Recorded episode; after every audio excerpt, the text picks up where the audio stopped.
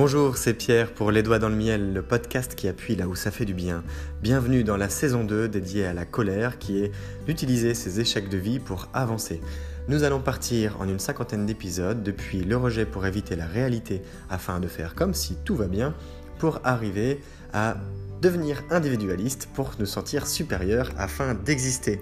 Cela fait suite à la saison 1 qui était dédiée à la bestialité, où nous avons croisé les mondes pour faire face à nos contradictions, depuis la comparaison aux autres pour se positionner afin de s'intégrer, voire de gagner sa place de dominant, et d'arriver à une sortie de route par manque de reconnaissance. Ici, nous allons parler de murs, d'échecs, de violence, de destruction, de guerre psychologique, de lassitude, de solitude, de perte de repères et de choses avant tout extrêmement personnelles. Pour nous accompagner, nous aurons un générique qui nous rappelle que la vie à sa manière se consume et qu'elle se consume en fonction de ce qu'on y met. Et ce podcast est dédié à y mettre un peu de miel, un peu de bonheur, un peu de sucre, de choses qui sont plaisantes. Néanmoins, à vous de savoir l'apprécier. Et pour ce faire, nous aurons l'honneur d'avoir le rappeur Lotfi qui nous a dédié, eh bien, la musique qui nous servira de générique.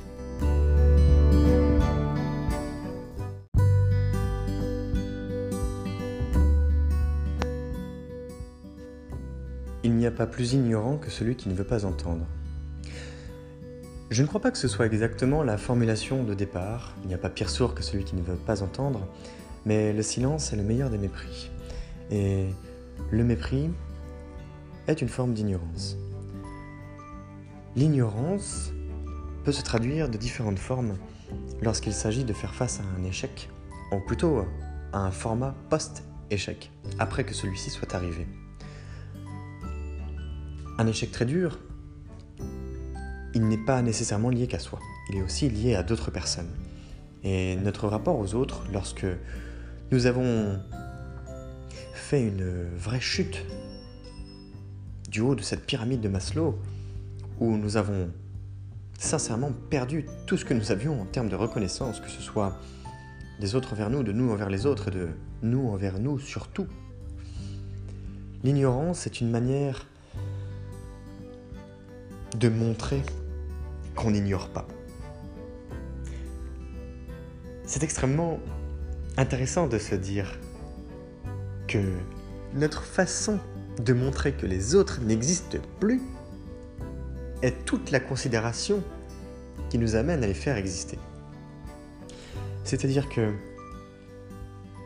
ignorer des personnes, ignorer quelqu'un, ignorer même une situation au point de la rejeter de cette manière pour la faire non exister, eh bien c'est assumer son existence entière, puisque nous adoptons un comportement direct, méthodique, très cartésien face à ce qui nous arrive.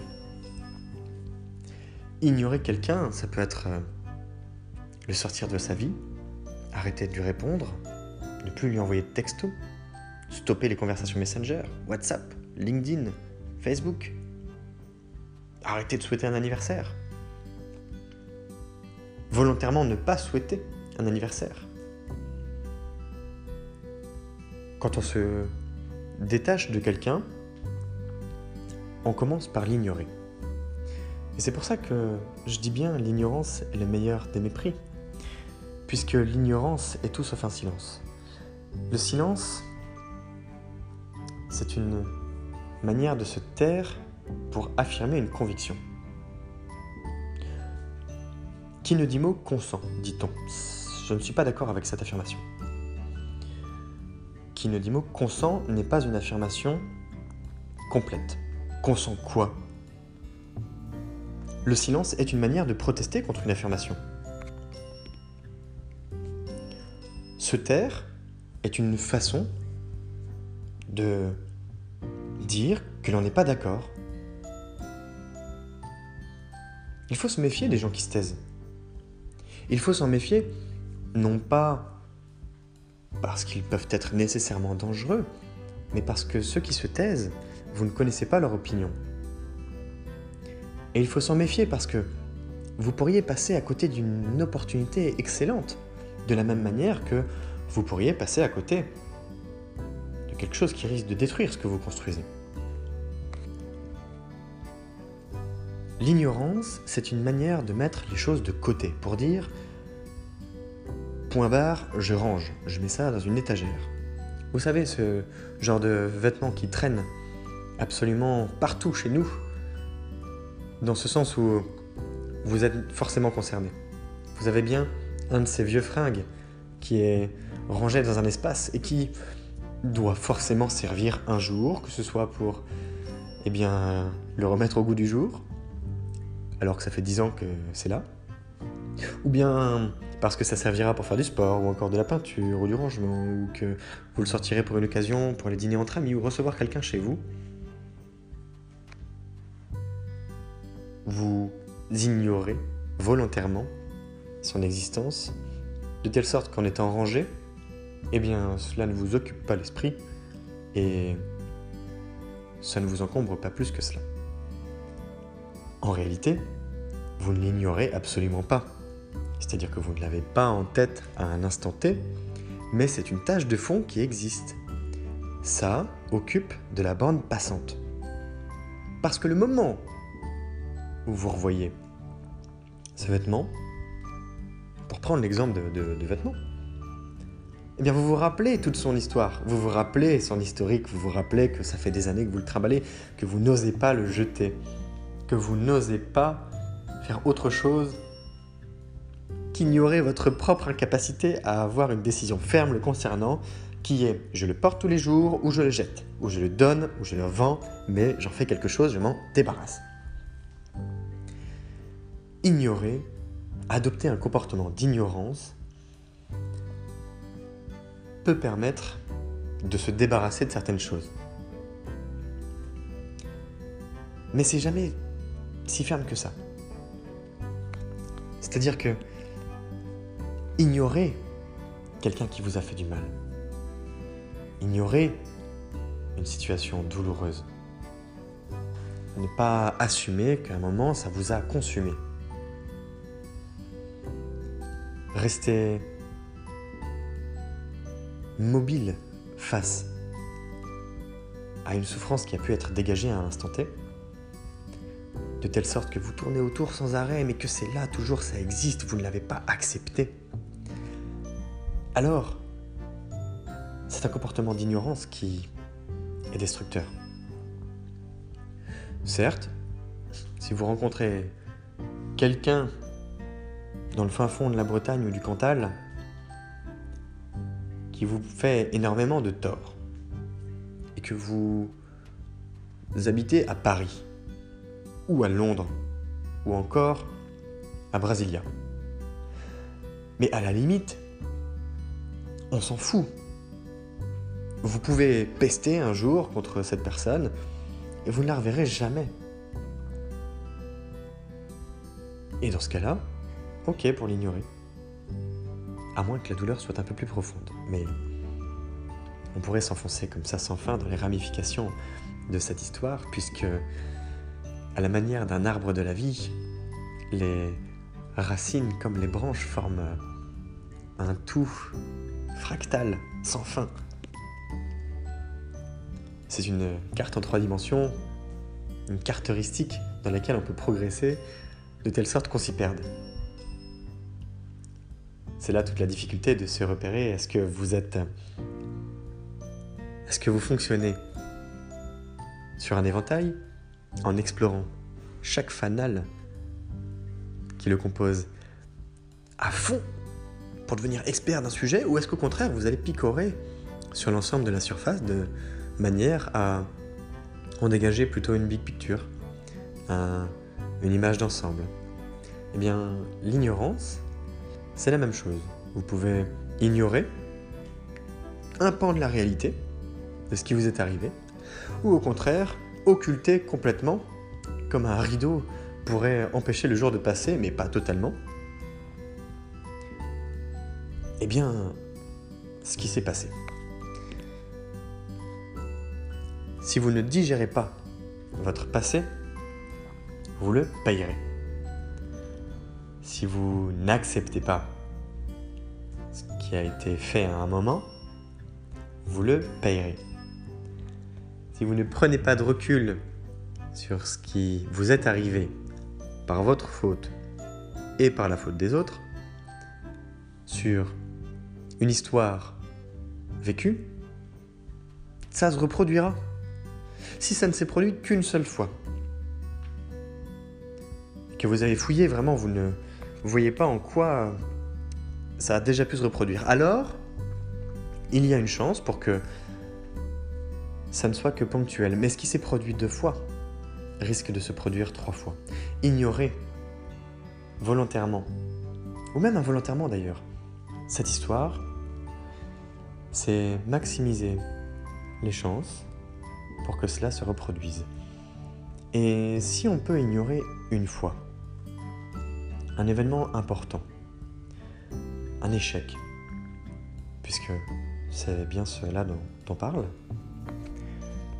le cumul de l'ignorance que l'on y prête forme petit à petit une sorte de déchetterie en tâche de fond.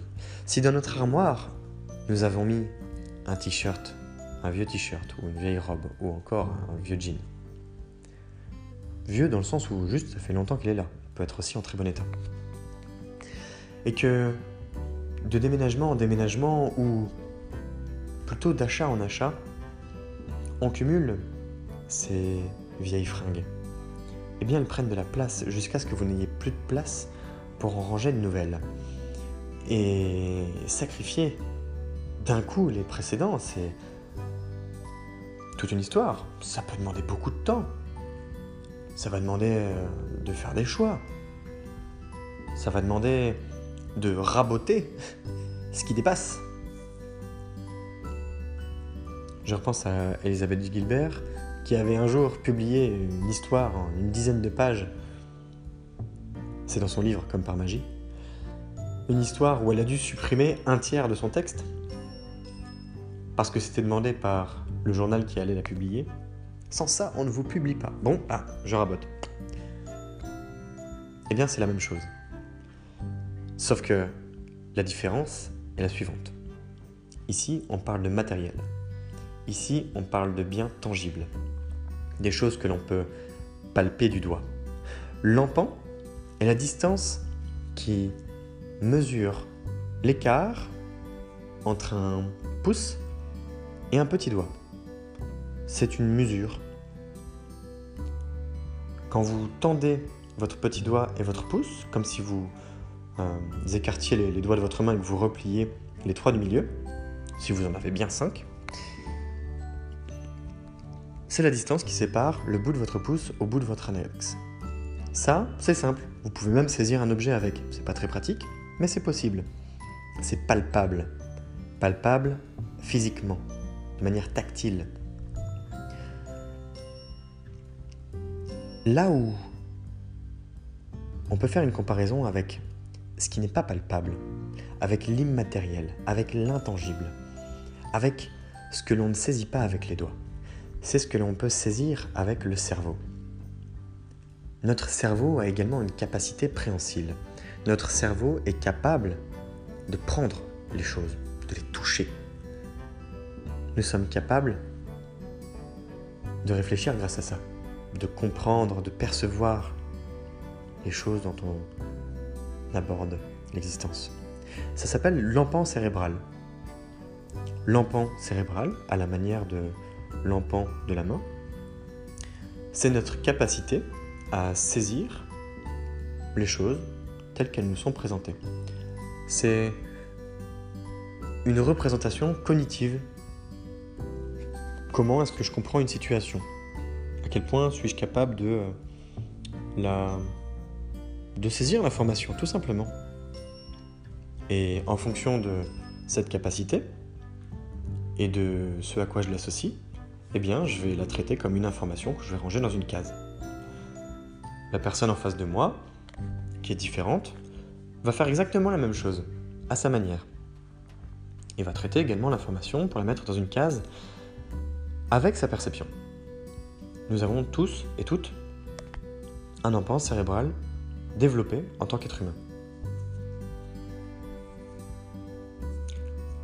Lorsque l'on ignore quelque chose, lorsqu'on ignore un événement passé, nous faisons en sorte que notre enfant cérébral saisisse l'information, la mette dans un tiroir, mais ce n'est pas le tiroir qui est le plus visible, ce n'est pas celui qui apparaît devant vos yeux chaque jour, c'est celui qui se situe tout en haut de la commode, celui que vous avez mis dans le cellier, que vous avez rangé dans le garage, que vous avez recouvert avec d'autres euh, ustensiles que vous n'utilisez pas forcément, ou derrière une machine à laver qui est vraiment là pour euh, sauver les, pots cassés quand vous avez un dégât des eaux. Mais elle existe. Elle existe et cumulée, cette montagne, elle peut faire des pots cassés. Trop de neige sur une montagne, ça fait une avalanche. C'est la même chose avec votre cerveau. Trop d'informations comprimées dans un espace, ça ressort à un moment, ça crée des éboulements.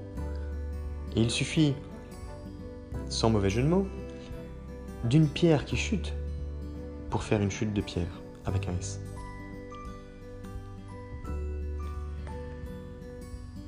C'est là toute la difficulté de comprendre que lorsqu'on ignore un événement passé, un événement qui soit puissant, qui vous a secoué les tripes à un moment, la première chose que vous ignorez, c'est vous.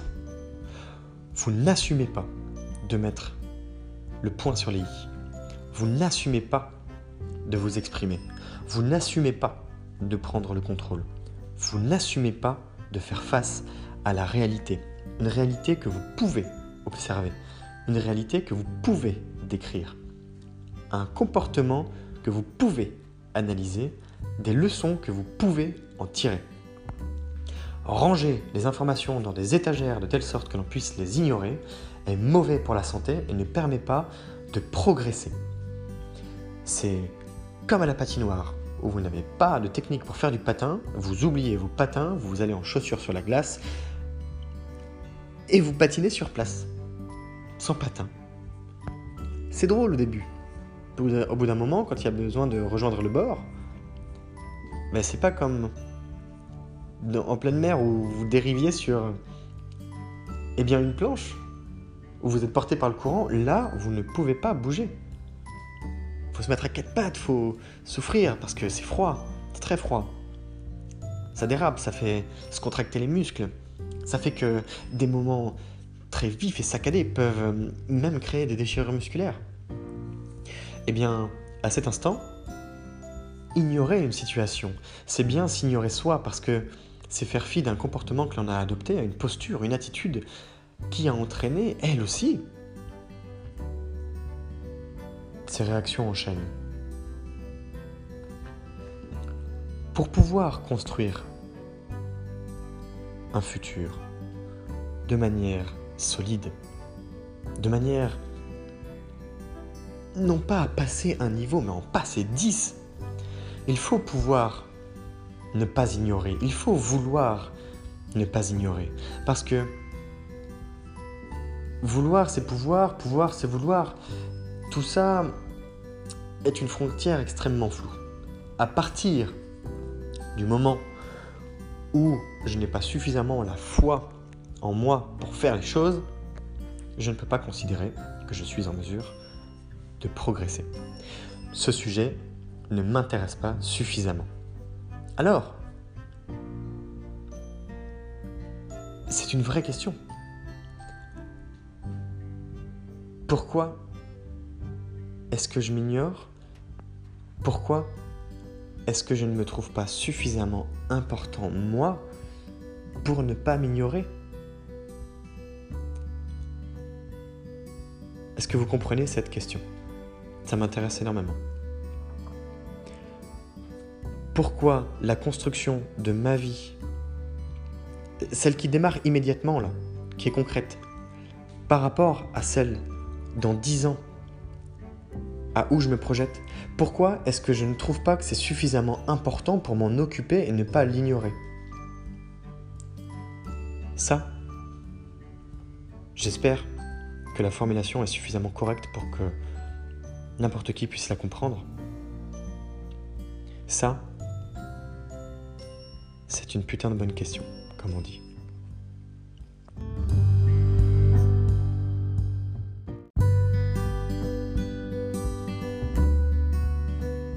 Je vous invite à partager les idées qui vous sont venues pendant l'écoute de ce nouvel épisode du podcast Les Doigts dans le Miel.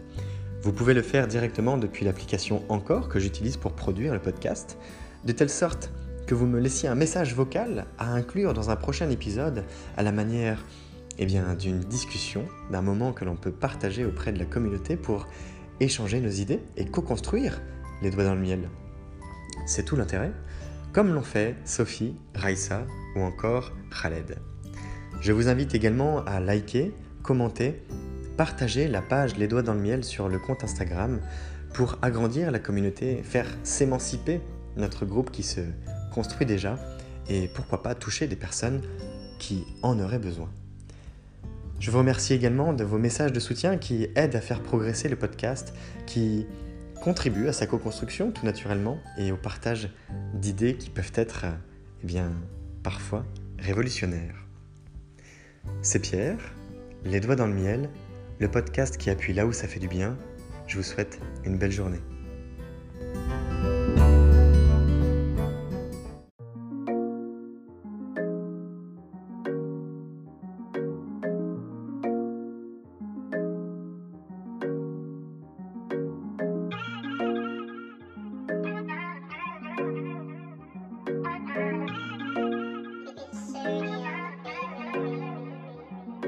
On te parle de valeur. Non, n'aie pas peur, viens faire un tour sur le podcast. Le podcast du bonheur, les doigts dans le miel, le miel dans le joint. Je refais le monde avec mes mains, je fume et je m'en vais loin. Je rêve d'abondance, d'assurance, de bonheur et de bienveillance avec certitude. Je t'invite à prendre connaissance du podcast de changement, de se faire du bien-être. Non, pas de pression, viens faire un tour, viens faire connaissance. Les doigts dans le miel, le miel dans le joint.